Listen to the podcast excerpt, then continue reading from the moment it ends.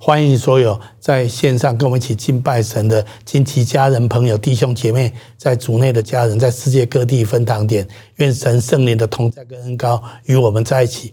愿你的我们的敬拜在神面前蒙他悦纳。我们今天要跟大家继续分享祷告这个主题。我们今天要谈一谈祷告可以改变一个国家。确实，祷告可以改变国家的命运。在圣经里的历史记载里面，有旧约圣经有几个很重要的。很有趣的记载，我觉得很有意思啊。旧约的分北国跟南国，北国曾经有一个王叫做约沙法王，他是一个不错的王哈。那有一次他面临一个很大的危机，因为有几个军队要来攻击他哈。好，我们先来读主题经文哈。你求我，我就将列国赐你为基业，将地级赐你为田产。我非常喜欢诗篇这一段圣经节哈，其实透过祷告，神可以把列国、可以把地基都赐给我们为为基业、为田产哈。所以我相信，透过祷告可以改变一个国家的命运哈。在旧约圣经的记载里面，一个历史事件就是约沙法王的做王的时候遇到一件事情哈，就是那时候圣经上这样子记载哈。此后，摩押人和亚扪人，又有米乌尼人一同来攻击约沙法，约沙法便惧怕，定意寻求耶和华，在犹大全地宣告禁食。于是犹大人聚会，求耶和华帮助。犹大各城都有人出来寻求耶和华。所以。这是一个非常危险，对一个国家很危危险的时候，因为有三个民族联合起来联军来攻打约沙法王哈，那所以他就心里面非常的害怕哈，那他就宣告宣告全全国禁食祷告哈，所以犹太人就全部都聚集啊，各城都有人来寻求耶和华，他们就一起来跟神祷告哈。那后来发生什么事情呢？我们来看圣经怎么记载哈。约沙法既与民商议了，就设立歌唱的人，颂赞耶和华，使他们穿上圣洁的礼服，走在军前，赞美耶和华，说：“当称谢耶和华，因他的慈爱永远长存。”众人方唱歌赞美的时候，耶和华就派伏兵击杀那来攻击犹大人的亚蛮人、摩押人和希尔山人，他们就都被打败了。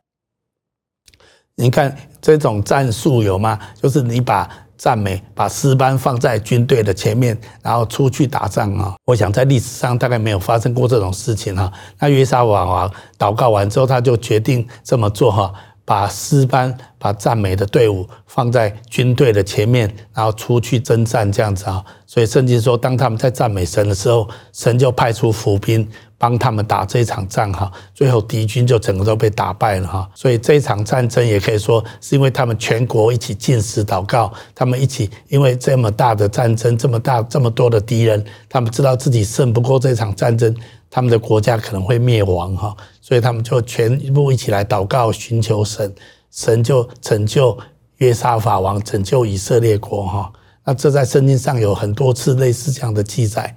后来旧约圣经有一本书叫做《以斯帖》，也是类似的哈。那那个时候刚好历史背景刚好是那时候的王被一个宰相所陷害，下了一道命令，在某年某月某日要杀害所有他国家境内所有的犹太人哈。那那时候刚好是以斯帖是皇后哈，所以那皇后的舅舅就派人跟他说：“你要去劝国王，他被利用了哈，叫国王把这个命令撤回哈。”但是以斯帖很害怕，因为如果王没有召见他，他贸然去见王，这样子的皇后也是要猝死的哈。所以对以斯帖来讲，他左右为难哈。不去见王，好像他的民族就会被歼灭了；那如果要去见王，可能他自己的生命不保哈。那我们来看圣经怎么记载这一段话哈。末底改托人回复以斯帖说：“你莫想在王宫里强过一切犹大人，得免这祸。此时你若闭口不言。”犹大人必从别处得解脱，蒙拯救；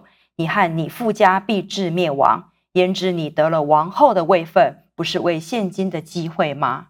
以斯帖就吩咐人回报莫迪改说：“你当去招聚苏珊城所有的犹大人，为我禁食三昼三夜，不吃不喝。我和我的宫女也要这样子禁食。然后我违例进去见王。我若死就死吧。”于是莫迪改。照以斯帖一切所吩咐的去行。好，这就是以斯帖记很有名的地方。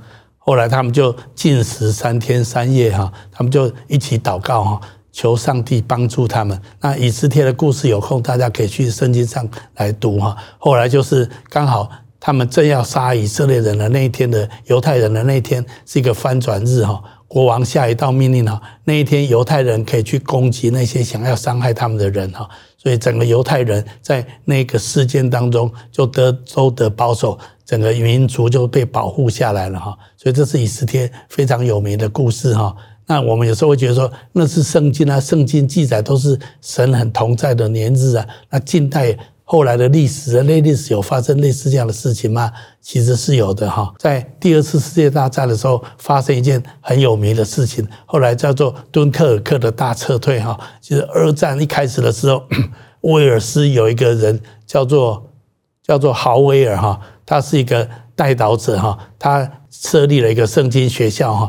他从二战开始，当德国开始闪电式的席卷整个欧洲的时候，就他就开始为整个欧战来祷告哈，求上帝掌管哈这个战争的历史跟过程哈。但战争战到后面，那德国很快的就席卷了欧洲所有的国家，反过来开始攻击法国哈。那时候英国也派出很多的军队。跟法国联盟一起来抵抵抗呃整个德军的入侵哈，但是很不幸的就是英国跟法国的联军最后被整个德军包围在敦刻尔克那个小镇当中，然后他们后面没有退路，因为后面就是英吉利海峡是海了哈，那前面全部都被德军所占领了。所以在这种很危难的时刻，历史上很有名的这个敦刻尔克的大撤退，就在这个故事的背景当中发生。那在这个时候，英国的大概有四十万大军被围困在那个区域，那德军其实很轻易的进攻就可以歼灭这四十万的盟军哈。但是那时候豪威尔他就发起一个禁食祷告哈，他就特别祷告。求上帝拯救英国哈，那那时候很特别哈，英国英国首相丘吉尔，他也是他也是在那个时候特别呼吁全国来祷告哈。那丘吉尔那时候发动一个发电机的计划哈，就是鼓励英国所有的大船、小船可以航行的船都出来哈，去到。对岸的英吉利海峡的对岸，就是敦刻尔克的那个地区，去把英军能够撤出来哈。那这后来也演了，最近也去年也演了一部很有名的电影哈。这这个大撤退哈，这在二战时候很有名的。那丘吉尔自己呢，也到英国非常有名的西敏寺大教堂哈，去那地方祷告，在这个地方他宣告全国禁食哈，然后全国一起为这个大撤退来祷告哈。那那他他就设定。五月二十六号是全国祷告日哈，就是然后他召集很多人在威斯敏斯大教堂来祷告哈。那那时候英法联军约有四十个师哈，被围困在敦刻尔克的那个地区。他前面三个方面都是三面受敌，后面临海，非常危险。他唯一的生路就是从海上撤撤退回往英国哈。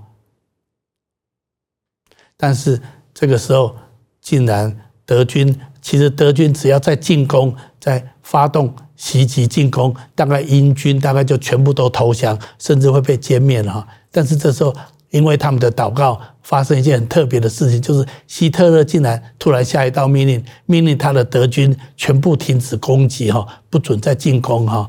这件事情后来在历史上，大家都觉得很难以想象，为什么会是这样子哈。但是也因为这样子，就让英国有机会可以撤退哈，所以那时候有很多架的大小船，不论是游艇、渔船哈，就渡到英吉利海峡的对岸，到敦刻尔克那边，把很多的英军哈放到小船上面，然后慢慢的撤退，慢慢的撤退。想不到他们在短短的一段时间里面撤退掉将近四十万的人哈，那这是历史上非常有名的。敦刻尔克大撤退哈，那也因为英国首相他起来祷告，还有刚刚我讲豪威尔他在他的圣经学院禁食祷告，连番的一直的为国家来祷告，所以保留了英军的实力哈。后来这些军队大概有将近四十万的军队可以平安的退回到对退回到英国，他们在短短的八天之内，携带尽可能的携带装备撤退回到英国去哈。那这成为后来二战啊啊诺曼底登陆保留了最重要的军力哈那盟军这边可以再有很庞大的军力，可以在这个在。可以在那个诺曼底登陆哈，都从这些撤退的军人当中再次重回攻回法国哈。那这是二战当中非常有名的一个历史事件，我想这是大家都知道的。那其实背后是祷告，包括英国首相丘吉尔的祷告，还有这个圣经学院他们所发动的连锁的禁食祷告。保护了英国这个国家的军队哦，让他们可以平安的撤离这个敦刻尔克哈，这在历史上是一件非常奇妙的一件事情。到现在还有很多人在研究，为什么这个撤退可以这么顺利的、平安的，在那么短的时间里面撤退掉四十万大军哈，这是很难以想象的事情哈。那这改变了整个欧战的历史哈，这是很有意思的事情了。所以祷告可以改变一个国家，可以翻转。一个一个时代啊，这是真的哈。那当我们在学习祷告的时候，我讲还有一个重要的重点，就是我们要学习分辨神的时候跟季节哈，然后为神的旨意成就来祷告哈。啊，其实我们每次要祷告的时候，我们要去想到底神的心意是怎么样哈。那我觉得要学习分辨神的季节跟神的时候，然后拿为神的旨意来成就来祷告。在旧约圣经很有名的一个记载，就是以色列他们灭国的时候，神曾经透过先知耶利米跟他们发一个预言哈。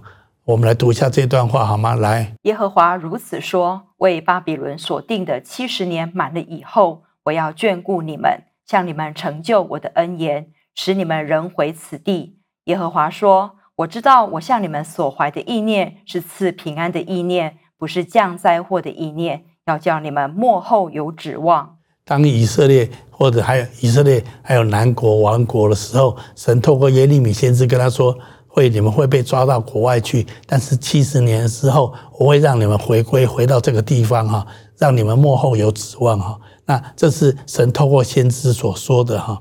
那后来但以理，但以理也是被掳去外邦的以色列人之一哈。那有一天，但以理他读到先知耶利米的书书的话哈，那他算一算了，因为他被掳的时候是很年轻，然后他后来在在在巴比伦帝国也当宰相哈，那他就算一算，啊，他发现已经七十年了。我们来读一下这段圣经啊。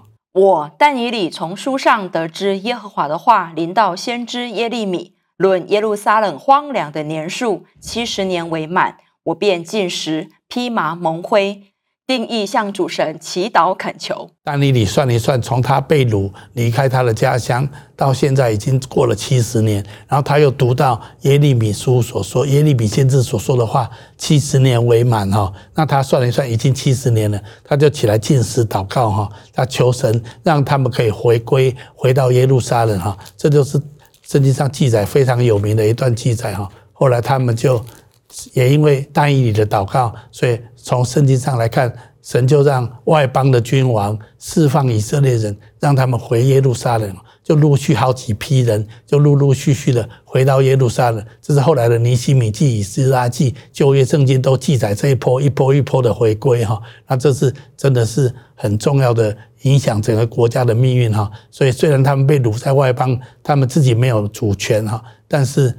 神透过但以理的祷告，但但以理为什么做这个祷告？因为他分辨这个时候哈，他发现神透过他的先知所说，七十年算一算，七十年已经满了，所以他就起来祷告：主啊，照你所说的七十年满的时候，求你让我们能够回归哈，让我们可以还可以回到我们自己的国家去哈。当他祷告的时候，神就派天使。也让君王同意，让他们陆续的回归哈，所以祷告真的是可以改变改变一个国家，祝福一个国家哈。当然，我们要看神的时候跟神的季节，所以每次我们祷告的时候，我们要分辨天色、天地的气色。耶稣曾经讲一句话，我们来读一下这句话来：假冒为善的人呐，你们知道分辨天地的气色，怎么不知道分辨这时候呢？耶稣是在骂那些法利赛人哦，他们不断在研究圣经，在询问弥赛亚到底会怎么来哈。但是弥赛亚已经来到他们当中了，他们竟然认不得他哈。所以耶稣说：“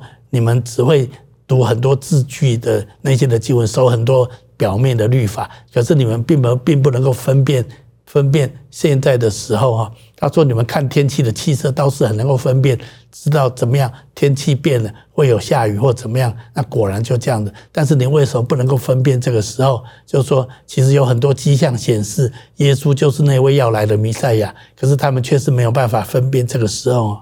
其实我认为神在每一个年代都会有一些的事迹象。产生哈，然后我们要去分辨神要我们做什么事情，然后用什么来祷告哈。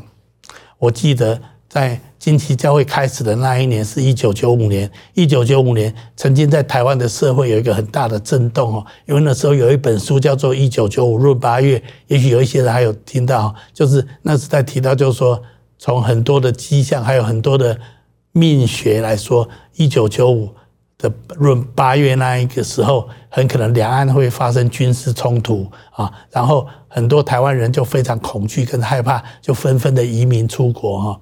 那其实不止这样，在教会间的时候也有一个预言哈，就是有人用先知的预言的方式说到，也确实一九九五年台湾会经历中国大陆的武统哈，所以很多人很害怕，就纷纷的移民出国哈。那当然这种心情是可以理解的哈。但是我记得那时候惊奇教会才刚开始而已。当我我们感受到很大家都那么的惶恐，然后我就跟一些那时候还没有惊奇教会，我们叫惊奇使命团。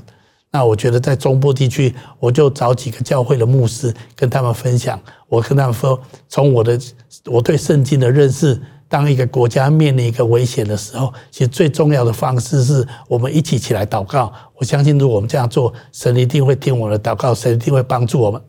然后台中有一些的教会的牧者，像施恩堂杜明达牧师，还有那时候台中林良堂洪真哲牧师，还有很多中部地区那时候的联祷会，大家也都觉得好，我们大鼓励大家一起来台中来祷告。所以那时候我们就办了一次全国祷告大会哈。那这就是我们那次办的那个场面哈，我们在台中体育场办全国祷告大会哈，那我们就邀请全台湾的教会跟基督徒一起来两天一夜哈，我们一起聚集，我们为国家来祷告，我们大概禁食几餐，没有全部禁食，但是我们鼓励大家一起来祷告，那我们就那个时候就大家一起在台中体育场为国家来祷告哈，那我真的觉得，当然。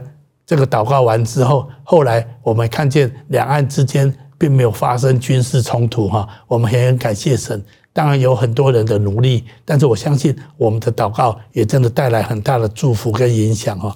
我相信这是神所喜悦的。事实上，惊奇教会的开始也是从祷告会开始的哈。一开始是我跟金梅姐我太太，我们一直在挣扎惊奇使命团。要不要改成变成惊奇教会？我们有很多的犹豫哈，因为那时候我们一直很想做宣教的工作，我们很想做机构，很想做差会哈。但是当我们越祷告的时候，神就越来越把建立教会的负担放在我们心里面。那时候我们就召集同工来一起祷告，都是惊奇使命团的同工，我们一起祷告。一开始是在我家的书房，我跟我太太一起祷告，但是不久之后就变成同工们一起祷告。那祷告，我们祷告了三个月之后，我们心里面都觉得神好像带领我们要把惊奇使命团转变成惊奇教会，要我们建立教会，透过教会来传福音跟宣教哈。那对我们来讲，这是一个很大的冒险，也觉得很不可思议。我们都没有建立教会的经验，但是我们觉得，如果神的心意是这样子，我们心里面都觉得同感一灵啊。后来我们就决定，我们顺服圣灵的带领。我们就从那个祷告会开始变成一个小组，从那个小组，现在全部惊奇教会的小组，可以说都是从那个小组开始慢慢延伸出来的哈。所以也因为这样子，我们就开始建立教会哈。那也是从祷告开始。那我相信祷告可以让教会可以可以展开，也让国家可以被祝福影响。圣经有一句话这么说哈：你祷告的时候。你祷告的时候，要进你的内屋，关上门，祷告你在暗中的父，你父在暗中查看，必然报答你。是的，我们的祷告不是要非常的张扬，但是我们很认真的去祷告，然后神就会来带领我们、引导我们。然后我觉得，当我们在一个时代怎么去分辨神的季节跟神的时候呢？我觉得就是要去看见、去祷告、去行动、去得地为业哈。神跟亚伯拉罕讲过一句话，我觉得很有意思啊。我们来读一下旧约这段圣经。罗得离别亚伯兰以后，耶和华对亚伯兰说：“从你所在的地方，你举目向东西南北观看，凡你所看见的一切地，我都要赐给你和你的后裔，直到永远。”要特别请大家把“观看”这两字，我觉得“观看”是非常重要的哈。神让我们看见什么？我觉得这跟会影响我们的祷告哈。然后我们来读，接续读这段话来。我也要使你的后裔如同地上的尘沙那样多。人若能数算地上的尘沙，才能数算你的后裔。你起来，纵横走遍这地，因为我必把这地赐给你。所以，上帝跟亚伯拉罕讲两件事情：起来观看，还有起来纵横走遍这地。哈，那近期教会成立之后，我们也觉得我们身上带着亚伯拉罕的祝福。哈。我觉得我们也觉得有感动，我们应该起来观看，还有纵横走遍这地哈。所以，我们从一九九五年开始近期教会，我们就规划了七年的时间，从一九九五到二零零二，我们举办环岛旅行祷告。那我们的目的就是奉主人民祝福每一个城市的教会，跟他们在祷告上有连结，而且彼此成为基督的肢体，而且我们。也需要各个城市的教会能够合一哈，所以我们从一九九五年开始就做环岛旅行祷告，我们真的起来纵横走遍这地，也去观看神要我们看见，这都是那时候的照片了。那时候我们就一年租一辆游览车，把愿意去的弟兄姐妹载着，我们就绕台湾一圈，去跟每一个城市联络好教会，跟他们一起祷告，也彼此祝福啊。我们甚至在台湾的四个角落抹油祷告哈，按手祷告。我们宣告神的话语要充满这地哦，我们宣告神的荣耀要充满这个岛屿哈。我们就是起来纵横走遍这地，也看见神要我们看见的产业。我们相信神要来祝福整个国家，神要祝福整个台湾，神要让让台湾成为一个宣教的航空母舰呢。我们起来这样宣告哈。那我也觉得说。那现在是什么样的季节呢？我灵里面的祷告就是，我的感动就是，我们现在已经越来越接近人类的末期了哈。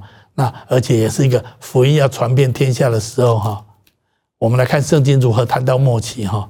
来，你们听见打仗和打仗的风声，不要惊慌，这些事是必须有的，只是末期还没有到。民要攻打民，国要攻打国，多处必有地震、饥荒。这都是灾难的起头。你们可以从无花果树学个比方：当树枝发嫩长叶的时候，你们就知道夏天近了。这样，你们几时看见这些事成就，也该知道人子近了，正在门口了。其实圣经上常常用无花果来预表以色列，在旧约圣经有很多这样子的经文来讲到这样的事情。所以，以色列这个国家在一九四五年。重新复国，这是一件历史上大家震惊的事情。在第二次世界大战之前，没有人相信以色列人、犹太人这个民族会复国哈。但是，一九四八年，以色列这个国家在历史上面、在地球上面复国了哈。那如果无花果预表以色列的话，耶稣也说，当无花果开花的时候，你就知道那个日期已经很接近了哈。所以我也相信，我们要慢慢要接近人类的末期了哈。那我们要那，但是末期有一件很重要的事情要先发生。我们来读一下这段圣经节来。这天国的福音要传遍天下，对万民做见证，然后末期才来到。我们都知道，全天下目前就像我这过去几个礼拜常说的，华人是最多的民族哈。我们有十四亿多人哈，我们占全世界人口大概五分之一左右哈。那已经有很多人向华人撒种，向华人传福音了哈。我认为现在是华人要起来收割快乐收割的日子日子。我相信未来天国福音要传遍天国哈，也意思就是说会有大量的华人会信主哈，会听见福音哈。我也相信这是接下来的年日很重要，所以我们要观看这个季节，要为这样的季节来祷告哈。我们来读一下。圣经有一句话这么说，好吗？来，收割的人得工价，积蓄五谷到永生，叫撒种的和收割的一同快乐。俗语说：“那人撒种，这人收割。”这话可见是真的。我猜你们去收你们所没有劳苦的，别人劳苦，你们享受他们所劳苦的。从二十世纪之前，十八、十九世纪就有非常多宣教士到中国、到台湾来传福音给我们哈，来传福音给华人哈。那他们真是撒种的人哦，他们很多的劳苦，付上很多的代价，把福音传给中国、传给台湾哈。那我认为今天是一个季节，是我们应该要起来收割这一些的果效的时候哈。我相信很多人去向华人撒种，而华人是全世界人口最多的民族哈。那福音要怎么样传遍天下？除非华人都有机会听到福音，不然福音不算传遍天下。那如果这样子来说，接下来一个很重要的季节，就是会有大量的华人归主，有大量的华人信靠耶稣基督，得到上帝的爱，领受永恒的福音跟救恩哈。那这件事情谁应该来做呢？我认为最好做的人就是我们华人哈。我认为自从巴别塔事件之后。人类基本上有两个东西来区分，一个是语言的区分，一个是地理的区分。所以人类被分散到四地各地去哈。再来就是语言分别啊，语言不同，人就很难沟通哈。那今天全世界能够讲普通话、能够讲华语的人是最多的人口，将近有十四亿之多。所以福音要怎么样传遍天下？我认为很重要的地方就是我们要看见华人的归主的浪潮。所以在这地方。我要呼吁，也要邀请所有在线上看到这个视频的，如果你是华人，你是汉人，你会讲普通话，你会讲国语，你会讲听得懂我所说的，那么你就是被神呼召来拣选。我们要起来祷告，为华人听见福音来祷告，为华人成为一个传福音宣教的民族来祷告。我讲这段时间，我常常想这件事情。我要再次鼓励大家，这就是这个季节。我这个时候的领受就是这个季节，就是福音要传遍天下的季节。而福音要传遍天下，最重要的就是华人要领受福音的好处，领受上帝的爱，领受上帝的祝福。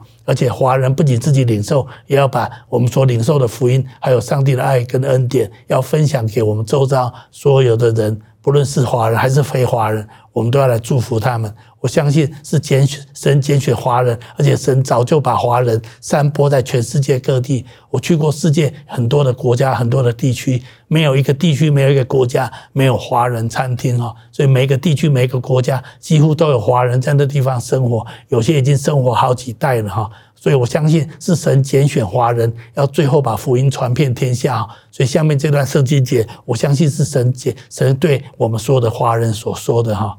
不是你们拣选了我，是我拣选了你们，并且分派你们去结果子，叫你们的果子长存，使你们奉我的名，无论向父求什么，他就赐给你们。我这样吩咐你们，是要叫你们彼此相爱。我相信是神拣选华人，让华人遍满全世界，而且让华人成为全世界人口最多的人民族哈语言，而且我们的语言可以最多人听得懂。我们这样子的话，可以有十四亿多人可以听得懂，而且我们最方便可以这样子来把上帝的爱、上帝的福音分享给他们。我要再次的邀请所有的华人，你会讲普通话，你会讲国语的人。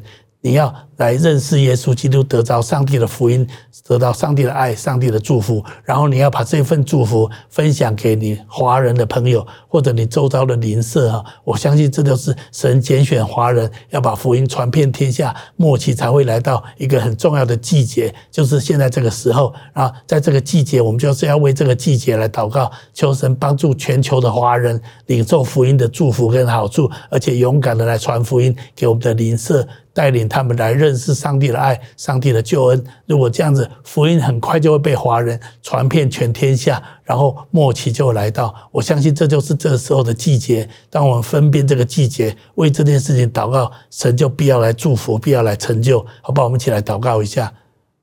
我们一起把眼睛闭着。好，在线上或者听到这篇信息的人，如果在我们当中还有人，你还不是基督徒，你还没有得着福音的好处，你还没有得着耶稣基督的救恩，我要先来做一个祷告，来接受耶稣基督的福音，还有上帝的爱跟上帝的救恩在我们的身上。我邀请你可以跟我一句一句来做这个祷告。福音要先传给华人，这个非常重要哈。所以你来领受这个福音的好处。亲爱的主耶稣，亲爱的主耶稣，在这个时候，在这个时候，我愿意打开我的心，我愿意打开我的心，邀请你进到我的心中来，邀请你进到我的心中来。我愿意领受你的福音，我愿意领受你的福音，领受你的救恩，领受你的救恩。求你赦免我的罪，求你赦免我的罪，饶恕我一切的过犯，饶恕我一切的过犯。把你的永生赐给我，把你的永生赐给我，让我领受福音的好处，让我领受福音的好处，让我领受你的爱，让我领受你的爱，让我也起来传扬福音，让我也起来传扬福音。我这样子祷告，我这样子祷告，是奉耶稣基督的名，是奉耶稣基督的名。阿门，阿门。好，请大家继续把眼睛闭着。我在我灵里面有一些的感动，我稍微分享一下。我觉得在我们当中，不论是我们近期的分堂点的近期家人，或者在许多在族内的家人，或者是你就是听到我现在在讲这段话的所有听众，所有线上的所有的好朋友们，在很多人你的心里面，你已经看到这个世代有一些的需要，你常常心里面有一些的感动，觉得这件事情应该有人帮助，那件事情应该有人去做哈。那么我要鼓励你哈。是的，当你看到有一些需要，看到有一些困难，需要有一些人去做一些事情的时候，让我跟你说，这很多时候都是圣灵在你心里面感动你，就好像丹尼里看到耶利米书说被鲁外邦七十年，他算了一算啊，七十年果然到了，他就起来祷告哈，他就开始为回归来祷告啊。那当你看到这个世界有一个需要，有一个困难。需要有人去做的时候，很可能就是圣灵正在感动你，鼓励你去做这件事情。你不必立刻要做什么，你先起来祷告。我觉得你的祷告会改变你的国家，改变你的城市，改变这个世代，因为很可能就是圣灵感动你要去看到那件事情。那如果你不仅祷告，你可以有一群人。然后一起起来祷告，而且起来纵横走遍这地哈，起来行走祷告，而且去看见神要你看见的。我相信神要把一个荣耀的产业，很大的产业来赏赐给你哈。我相信我们每一个华人在神的国度里面都领受了很荣耀的产业，像亚伯拉罕、亚伯兰一样哈。愿神来祝福我们每一个人。敬爱的阿爸父神，我再次奉你的名恩高祝福每一位听到这个视视频的每一位。亲爱的朋友、来宾、弟兄姐妹、家人，啊，主，我求你自己的恩，你的福音进入每一个听到这个信息的每一个人身上，而且呼召他们起来看见这个时代的需要。把一个荣耀的产业放在他们心里面，也让他们起来勇敢的祷告，让他们一祷告的时候，主你就要来祝福他们的国家，祝福他们的城市，祝福他们的一生。主，我宣告这样的恩膏要临到在每一个听到这篇信息的每一个听众朋友、每一个来宾朋友、每一个好朋友的生命当中。我们这样子祷告、宣告、祝福，都是奉耶稣基督的名，阿门。